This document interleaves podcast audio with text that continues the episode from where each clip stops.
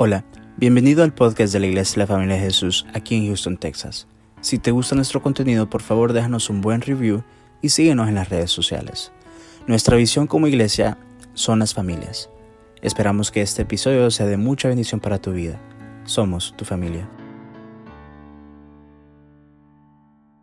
Marcos 12, pero el Señor Jesucristo no les estaba contestando a nadie hasta que un escriba le hizo una pregunta muy inteligente y es así la contestó. Mire lo que dice el verso 28. Acercándose uno de los escribas que le había oído disputar y sabía que les había respondido bien, le preguntó, ¿cuál es el primer mandamiento de todos? Jesús le respondió, el primer mandamiento de todo es, oye Israel, el Señor nuestro Dios, el Señor uno es.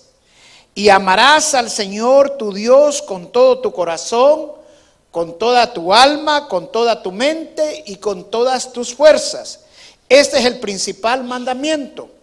Y el segundo es semejante. Amarás a tu prójimo como a ti mismo. No hay otro mandamiento mayor que estos. Entonces el escriba le dijo, bien maestro, ¿verdad has dicho que uno es Dios y no hay otro fuera de él? Y el amarle con todo el corazón, con todo el entendimiento, con todo el alma y con todas las fuerzas, y amar al prójimo como a uno mismo, es más que todos los holocaustos y sacrificios.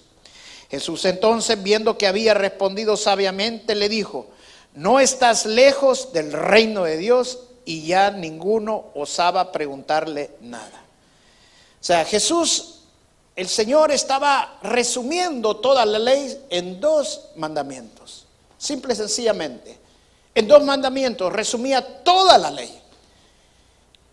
¿Qué significa esto? Significa que esos dos mandamientos son los más importantes que nosotros podríamos hacer para agradar a Dios. Y el primero y el más importante es amar a Dios.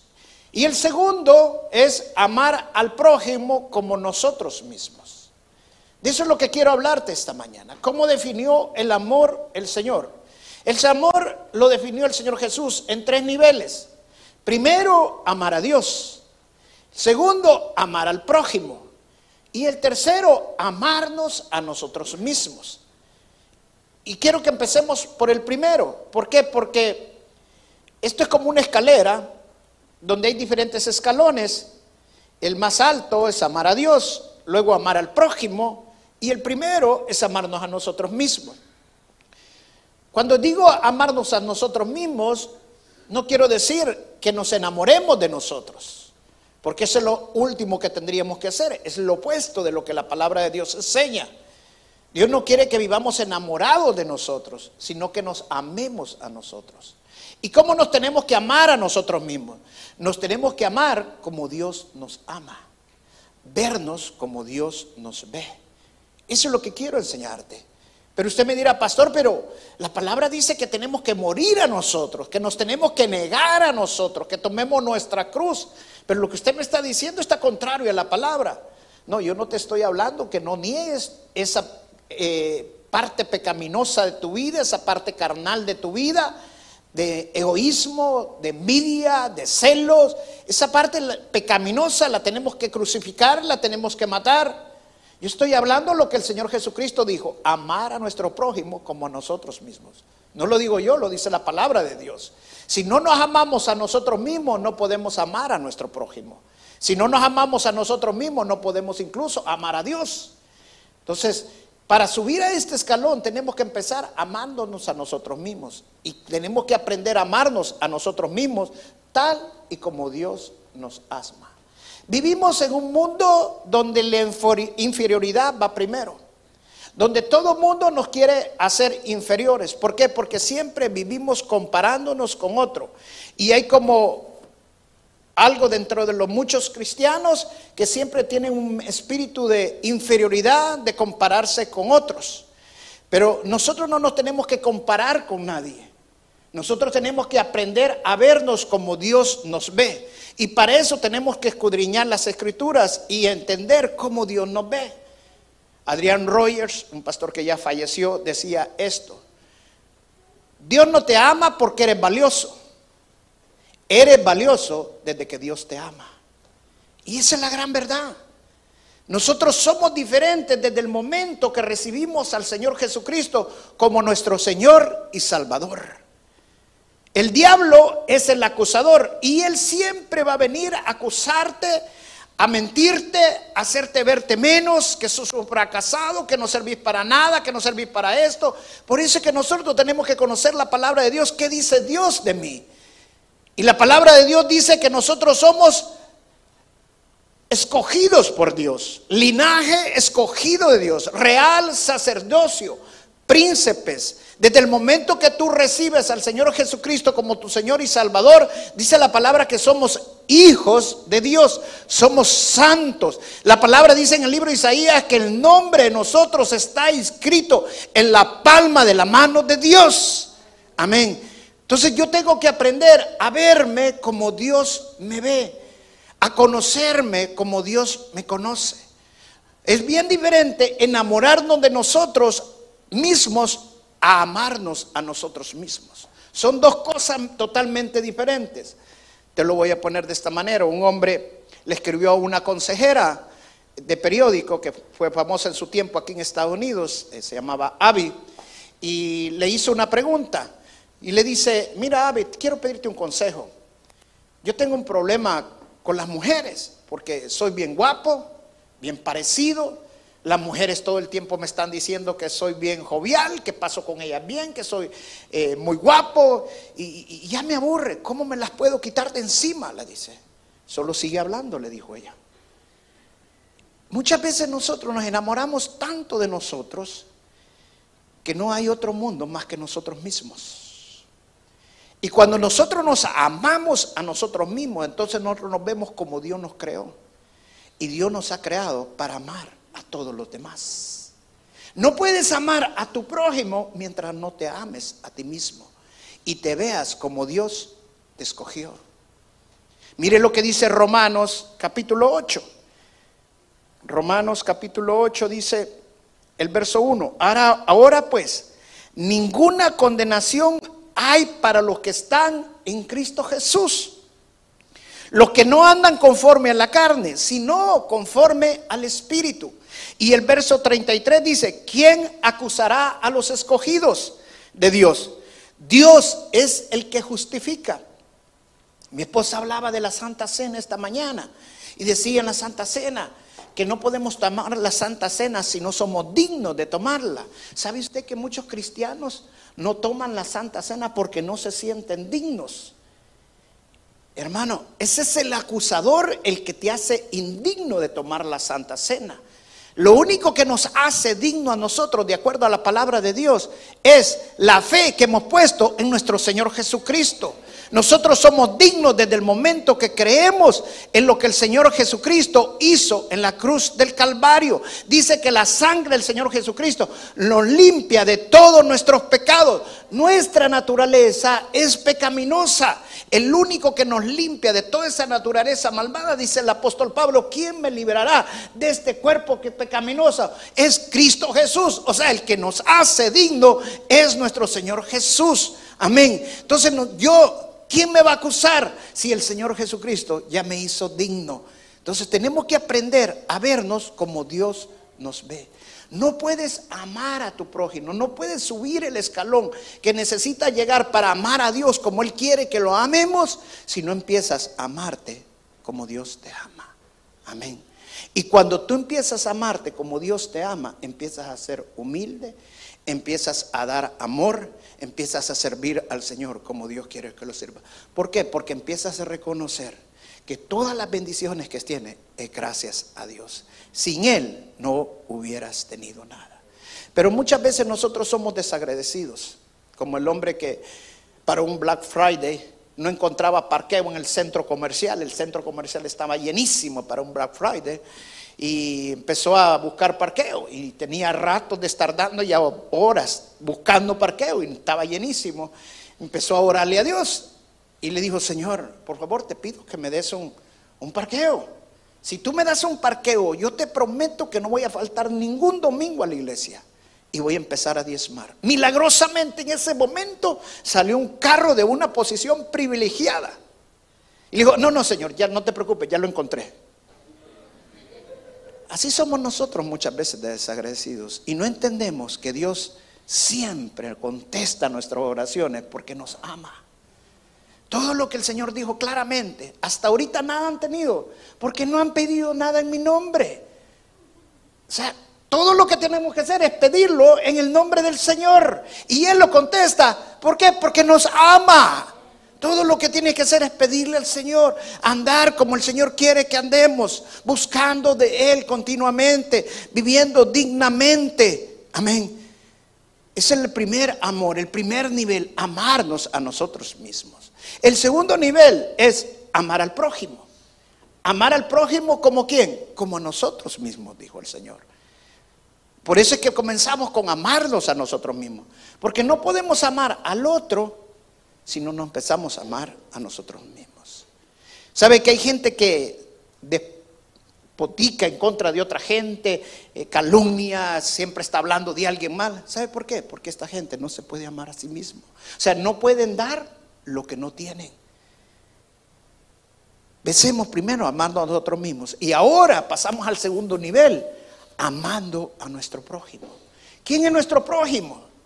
La palabra prójimo en el griego es todos los que están alrededor de nosotros, sin importar el lugar, la condición económica, la clase social o el color. Ese es el prójimo. El prójimo es aquel todo el que el Señor te ha permitido que esté alrededor tuyo, que tuvo contacto contigo, que es parte de tu ambiente ese es tu prójimo. Tu prójimo es el que el Señor Jesucristo dijo, ama a tu enemigo. No fuera tu enemigo si no lo conocieras. Pero si Dios permitió que lo conociera, es porque es tu prójimo. Dios lo permitió para qué? Para que lo amaras. ¿Cómo voy a amar a mi prójimo? Lo voy a amar sabiendo que Dios también lo ama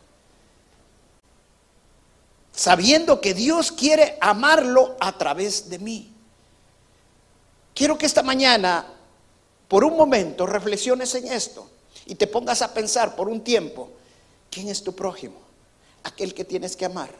Piensa por un momento, aquel que te ha ofendido.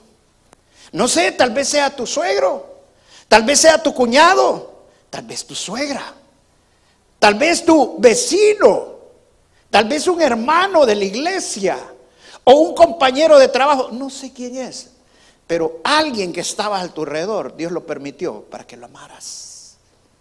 Piensa por un momento, ¿quién es esa persona? Piensa en ese nombre de esa persona por un momento. Posiblemente alguien está pensando en ti también. ¿Sabe por qué? Porque nosotros siempre estamos condicionando nuestro amor.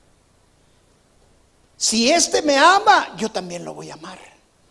Si Él es bueno conmigo, yo también lo voy a amar. Pero el amor de Dios, que cuando mandó a su unigénito Hijo por cada uno de nosotros, y por eso es el motivo de la Navidad, es simple y sencillamente porque el amor de Dios es incondicional. Dios mandó a su Hijo por ti, no por lo que tú hacías, sino porque te amaba. Porque te había escogido desde antes de la fundación del mundo. El amor de Dios es, es incondicional, pero el amor del ser humano siempre es condicional. Como la mujer esta, Mary, que se iba a casar con Tommy, y dos días antes de la boda rompió el compromiso.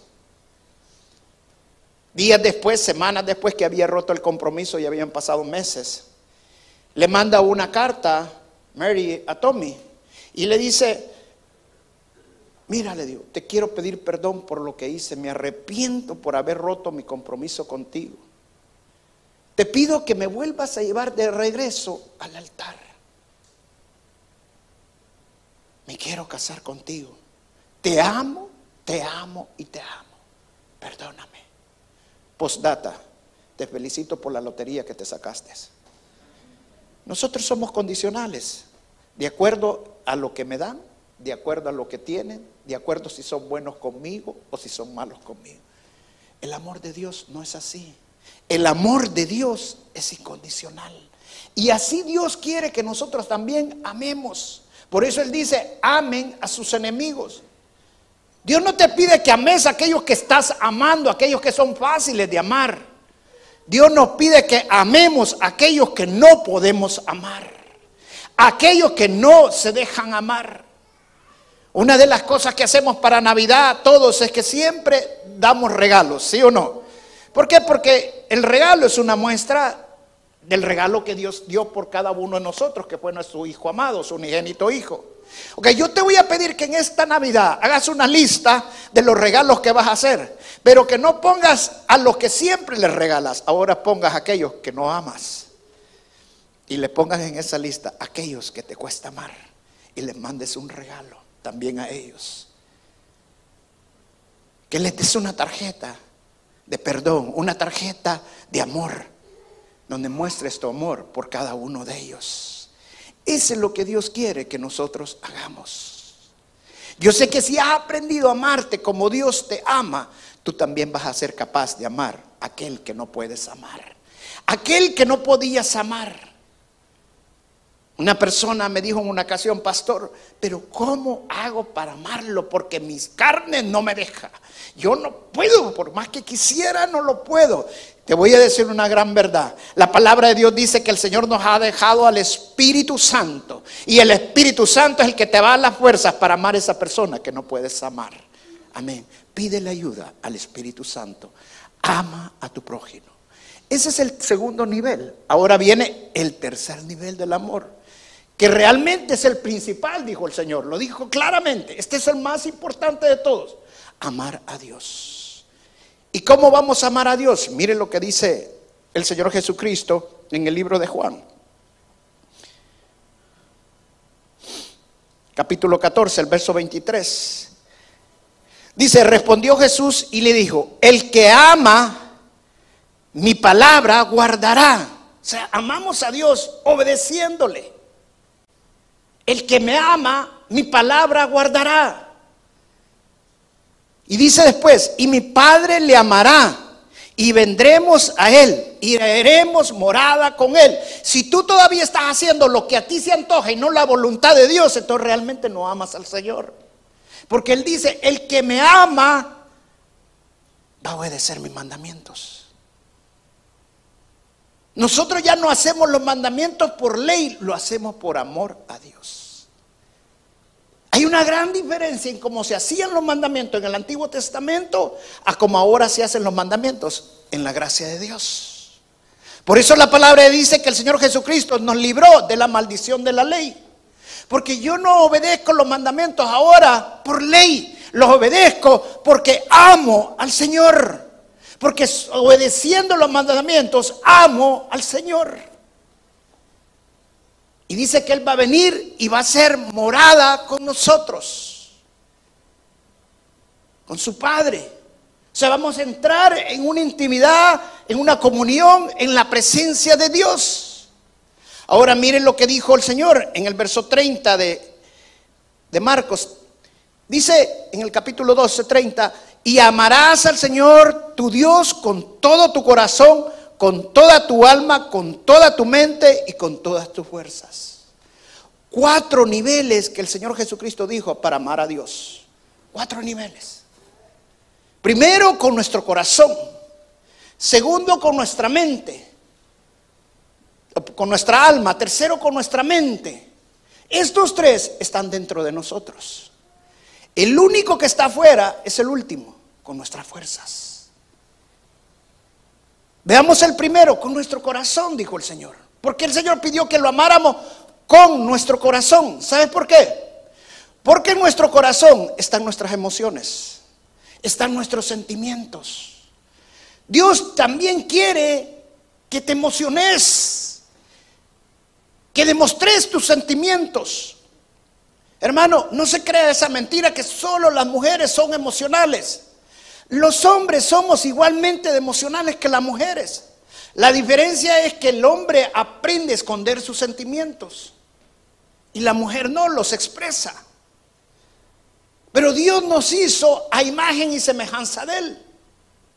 El corazón está dentro de nosotros, pero es lo más superficial que hay de nosotros.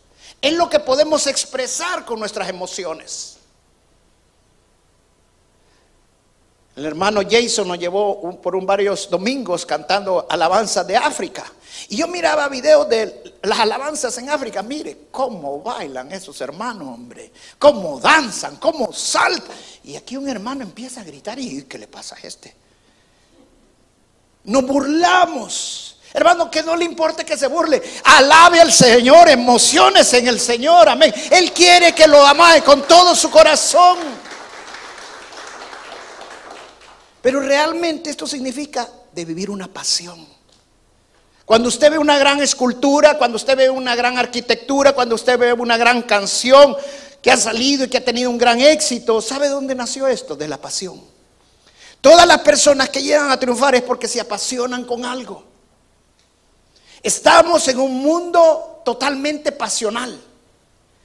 Hay gente que se apasiona con el fútbol y andan con sus camisas de futbolistas. Nunca jugaron fútbol, pero se, uniforman de futbolistas. Hay personas que se apasionan con las, películas. Star Wars, hasta se visten con los trajes de Star Wars. Mis nietos se apasionan con los, eh, hombres, ¿cómo se llaman? Los, los héroes, el hombre araña, con el Capitán América, y se ponen y todo. Está bien en el mundo que se apasionan por todo, pero cuidadito te apasiones por Dios. Para el mundo, si tú te apasionas de Dios, eres un fanático religioso. Y Dios dice, ámala con todo mi corazón, que lo amemos. Eso significa que no importa, yo voy a apasionarme con el Señor. La gente va a conocer que en mi corazón fluye el Señor, que en mi corazón está la presencia de Dios, que yo amo intensamente al Señor y lo voy a demostrar con mis emociones, con mis sentimientos. Voy a estar cantando en cualquier lugar, hablando de Él en cualquier lugar. No me importa porque lo amo con todo mi corazón. Amén. La segunda dice que lo amemos con toda nuestra alma. El alma está dentro de nosotros, pero en lo más profundo de nosotros. El alma es donde están nuestras elecciones. Si tú estás esta mañana en la iglesia, no es porque tú lo decidiste, es porque tu alma lo eligió. Por eso el salmista le decía a su alma, no le hablaba al corazón, no le hablaba a su mente, no le hablaba a su versa, le hablaba a su alma. Alma mía, alaba a Jehová. Porque el alma es la que toma la decisión de hacer para el Señor. El alma es la que toma la decisión para elegir para el Señor. Por eso Él dice, busquen primero el reino de los cielos y su justicia. Y todo lo demás va a venir por añadidura. O sea que tu alma elija primero al Señor. Y todo lo demás va a venir por añadidura. Hay muchas personas malinterpretan este pasaje y piensan que cuando aman al Señor primero, entonces van a venir los carros, entonces va a venir la esposa, entonces van a venir las casas, entonces va a venir... No, eso no está diciendo la palabra de Dios. La palabra de Dios dice que cuando amas al Señor, entonces todas las cosas van a ir cayendo en su orden. Primero es Dios. Si no tienes primero a Dios, entonces no has escogido bien tus prioridades y no puedes tener orden en tu vida. Deja que tu alma elija, pero que elija bien. Amén que ames al Señor también con tu alma. El tercer nivel que dijo, dijo, el Señor es que lo amemos con toda nuestra mente. Nuestra mente, nuestro intelecto. Hay muchos cristianos que piensan que cuando entran a la iglesia tienen que poner off su cerebro, porque solo el pastor puede pensar. Y eso no es lo que es la palabra de Dios dice. Dios dice que lo amemos con toda nuestra mente. Por eso dice el libro de Romanos capítulo 12, que renovemos nuestros pensamientos, nuestra mente, nuestro intelecto, para que podamos conocer cuál es la voluntad de Dios, buena, agradable y perfecta. ¿Cómo quieres conocer a Dios si no usas tu mente? ¿Cómo quieres saber cuál es la voluntad de Dios si no usas tu intelecto? La única manera que podemos amar a Dios con nuestra mente es que profundicemos la palabra de Dios. Profundicen la palabra de Dios. Este año yo hice todo el devocional de Nicky Gamble. Ya estoy por terminarlo. Se los recomiendo, buenísimo. Pero me ha gustado tanto que ya dije que lo voy a repetir el otro año. Porque me gustó tanto el devocional, leer la Biblia en un año de Nicky Gamble. Pero viene mi esposa y me dice, mira Roberto, yo quiero que le hagas este también. Bueno, no me dijo también, no, ella no sabía que iba a volver a repetir el, devocional de Nicky Gamble. Y me dio un devocional de la Biblia cronológica del día a día, una bibliona así. Y al principio a mí me pareció, no, ¿cómo voy a leer tanto que aquí, que allá, y, y las letras tan chiquitas y todo? Y empecé a buscarle, a buscarle. Hermano, hoy he decidido que voy a hacer los dos. Y ya empecé con el de Biblia cronológica también. Y no he terminado todavía el de este año de Nicky Gamble. Pero ¿sabe qué? Cuando más profundizamos en la palabra de Dios, cuando más nos metemos en la palabra de Dios, cuando más escudriñamos sus promesas, los mandatos, más conocemos la voluntad de Dios y más lo amamos también con nuestra mente. ¿Cómo va a amar lo que no conoce? Cuando usted se casa con su esposa, ¿la conoce? Cuando se casa con su esposo, ¿lo conoce? No, hermano. Esa es una relación que se va conociendo con el tiempo. Y se conoce de tener una intimidad, se conoce de tener una comunión uno con otro. Es la única manera que podemos conocer. Y nosotros conocemos de tener una intimidad con la palabra de Dios, porque la palabra de Dios es acerca del Señor desde Génesis hasta Apocalipsis. No podemos conocer del Señor si no escudriñamos la palabra de Dios. No podemos saber quién es el ángel de Dios si no escudriñamos la, la palabra de Dios. No podemos saber quién es el ángel de Jehová si no escudriñamos la palabra de Dios. Y sabemos que todo está hablando nuestro Señor Jesucristo. La única manera es que también usemos nuestra mente. Con todo nuestro corazón, con toda nuestra alma y con toda nuestra mente. Esos tres son dentro de nosotros. Pero el Señor también dijo que lo amemos con todas nuestras fuerzas. Nuestras fuerzas es lo único que está fuera de nosotros. Nuestras fuerzas es lo que nosotros hacemos por el Señor. En otras palabras, nuestras fuerzas es servir a Dios. Si no lo servimos, entonces no servimos. Hello. Si no le servimos, no sirves. Alguien me dijo en una ocasión, pastor, yo no puedo ahorita servir al Señor, estoy bien metido con, con esto, tengo mucho, no me queda tiempo, no puedo hacer esto, pero yo quiero decirle algo, yo siempre amo al Señor. Y yo te quiero decir algo, y puede ser, si lo amas, pero no lo amas como Dios quiere, con todo tu corazón, con toda tu alma, con toda tu mente y con todas tus fuerzas. Porque el Señor también quiere que lo, lo sirvamos. El Señor también quiere que lo amemos con nuestra fuerza, con lo que podemos hacer. Bien podemos hacer un plato de comida para toda la familia, bien podemos trabajar y levantar una mesa en el trabajo y hacer esto y hacer aquellas cosas. Pero levantar una silla en la iglesia y hacer esto y hacer aquello en la iglesia no lo podemos hacer. Dios quiere que también lo sirvamos.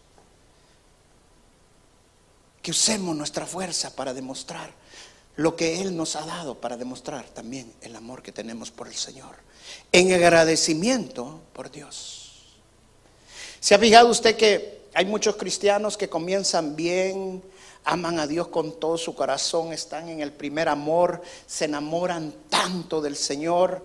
Que entran con toda pasión con el Señor y cuando están en su primer amor, uy, esos se saltan, cantan, están alabando al Señor todo el tiempo, están leyendo la palabra y a todo el mundo le están hablando al Señor, son los primeritos en la iglesia, están limpiando la iglesia, están en su primer amor.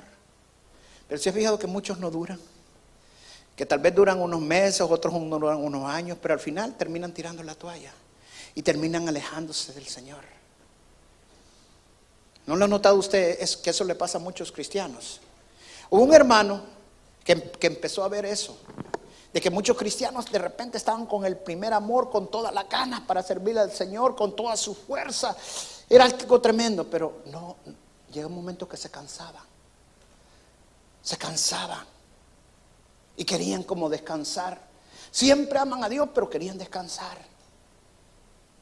Y al final terminaban lejos de Dios.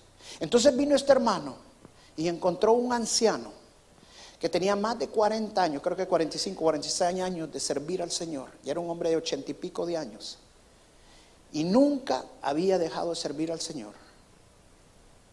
Y estaba ahí a pesar de su edad, siempre estaba sirviendo al Señor, como podía, pero no dejaba. Entonces fue a este anciano y le preguntó, anciano, te voy a hacer una pregunta. Yo siempre he visto que tú tienes una pasión, un amor por Dios y nunca has dejado de servir al Señor. Y lo hace con un amor inmensamente.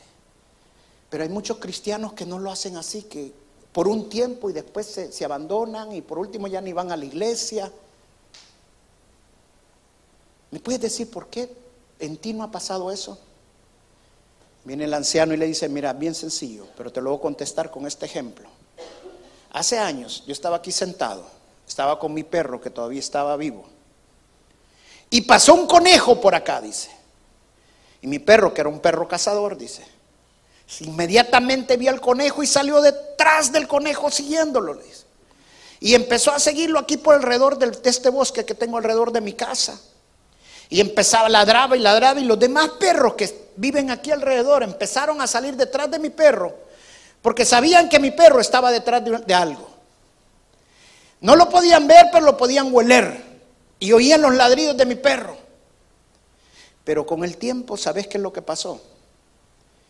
Que uno a uno de los perros empezó a regresar. Hasta que todos los perros regresaron, excepto mi perro siguió detrás del conejo. Esa es la forma que te puedo contestar. Pero le dice el hermano, pero ¿cómo es esto? No le, no le encuentro sentido, yo le estoy hablando de buscar de Dios, de servir de Dios, usted me está hablando de un perro y un conejo, le digo. Y él le dice, mírale, es porque, ¿sabe por qué mi perro salió detrás del conejo? Porque mi perro vio al conejo.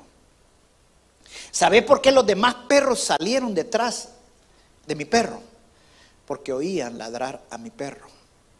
Podían oler al conejo, pero nunca vieron al conejo. Por eso ellos terminaron tirando la toalla y regresaron. Y mi perro fue el único que no regresó hasta que no agarró el conejo, porque él sí había visto al conejo. Así es con muchos cristianos, le digo. Están en la iglesia porque allí va la novia, porque allí pues va un amigo, porque el pastor es bueno con ellos, porque les habla por esto y lo otro, pero realmente nunca han visto la gloria de Dios. La diferencia entre ellos y yo es simple y sencillamente que yo vi la gloria de Dios. Busca al Señor, no busques al hombre. Él, es el más importante. En eso se resume toda la ley, en amar a Dios primero. Y segundo, amar al prójimo como al sí mismo. ¿De qué le sirve a usted cumplir otros mandamientos y no puede cumplir esos dos? De nada. De nada. Y si usted se fija, cumpliendo esos dos mandamientos, cumple todo lo demás. Eso es lo que Dios quiere en esta Navidad. Que nos amemos unos a otros, que amemos a nuestro prójimo, que nos amemos nosotros mismos y que amemos al Señor con todo nuestro corazón, con toda nuestra alma, con toda nuestra mente y con todo nuestro ser. Amén. Eso es lo que el Señor quiere. Yo sé que algunos tal vez son primerizos como cristianos. Algunos otros ya tienen más tiempo como cristianos. Y con esto quiero terminar. Yo te voy a decir, esta pandemia está probando el corazón de cada uno de nosotros. Algunos se van a afirmar más y otros se van a dejar que el fuego de Dios se les apague en su vida. Esta Navidad nos tiene que acordar que tenemos que amar al Señor con todo nuestro corazón, con toda nuestra alma, con toda nuestra mente y con todo nuestro ser, con todas nuestras fuerzas. Y que tenemos que amar a nuestro prójimo como a nosotros mismos. Amén. Vamos a pararnos y orar y darle gracias al Señor. Inclina tu rostro ahí donde estás. El Señor te ha hablado esta mañana. Él ha tocado tu corazón esta mañana. El Señor está hablándote continuamente esta mañana. Piensa por un momento lo que estuvimos hablando, amarnos a nosotros mismos. Dice la palabra que el Señor, Dios, mandó a su unigénito Hijo, Juan 3 dice, simple y sencillamente porque nos amaba, por lo que estaban perdidos. Nosotros éramos parte de eso. O sea, la Navidad es simple y sencillamente la demostración del amor de Dios a nuestras vidas. Que haya venido el Señor Jesús, se haya despojado de su grandeza como Dios y vino a ser siervo. Nos demuestra el amor del Señor. Qué grande es su amor. Y agradecimiento, agradecido por el amor de Dios. Yo esta mañana quiero decirle también al Señor que lo quiero amar con todo mi corazón, con toda mi mente, toda mi alma y todas mis fuerzas. Y también quiero amar a mi prójimo como a nosotros mismos. Comienza con amarte a ti mismo, tal y como Dios te ama. No te compares con nadie, tú eres especial. En la punta de tus dedos hay un montón de remolinos que son tus huellas digitales. Ninguna huella digital es igual a otra en el mundo. Eso significa que tú eres especial. Que tú no eres uno entre un millón, tú eres uno entre siete mil millones que habemos en la tierra. Los glóbulos de tus ojos no son iguales a ninguno otro. Tú eres especial. Vete como Dios te ve. Tú eres una princesa, una reina, linaje escogido, real sacerdocio, santa.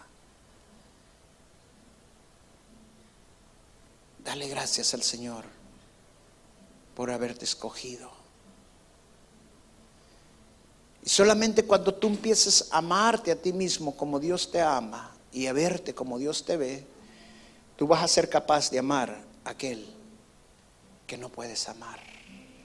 Aquel que es difícil de amar, que cuesta amarlo, que me hizo mucho daño, que se burló de mí, me ofendió, me traicionó, no sé lo que te ha pasado.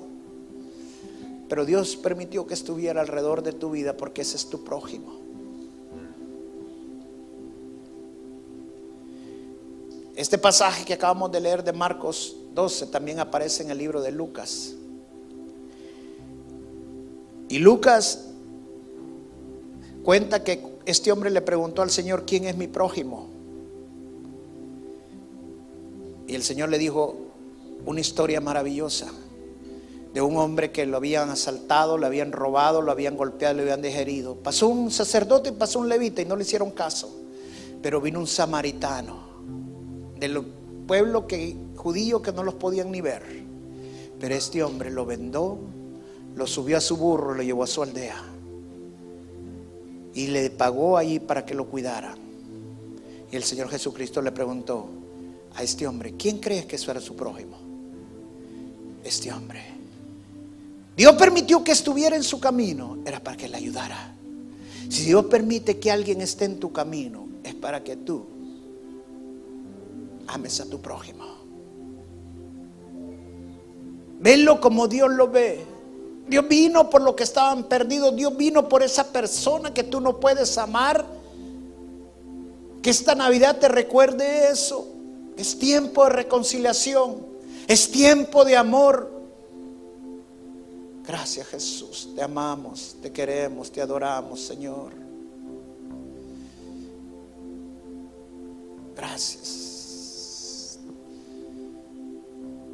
Este pasaje de la Escritura cuando el Señor le contestó a este hombre, a este escriba, en esto se resume toda la ley. Siempre ha golpeado mi corazón. Porque hay muchas personas muy legalistas y te sacan la Biblia y empiezan a sacarte un montón de leyes. Pero en resumen, no pueden hacer dos cosas que el Señor pidió, simple y sencillamente amar a Dios con todo su corazón, toda su mente, toda su alma y toda su fuerza.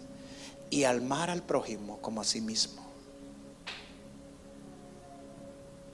El samaritano no era nada religioso, pasaron dos religiosos antes, el levita y el sacerdote, dos religiosos que conocían todo el mandamiento, posiblemente obedecían muchos mandamientos, pero los dos principales no los podían hacer.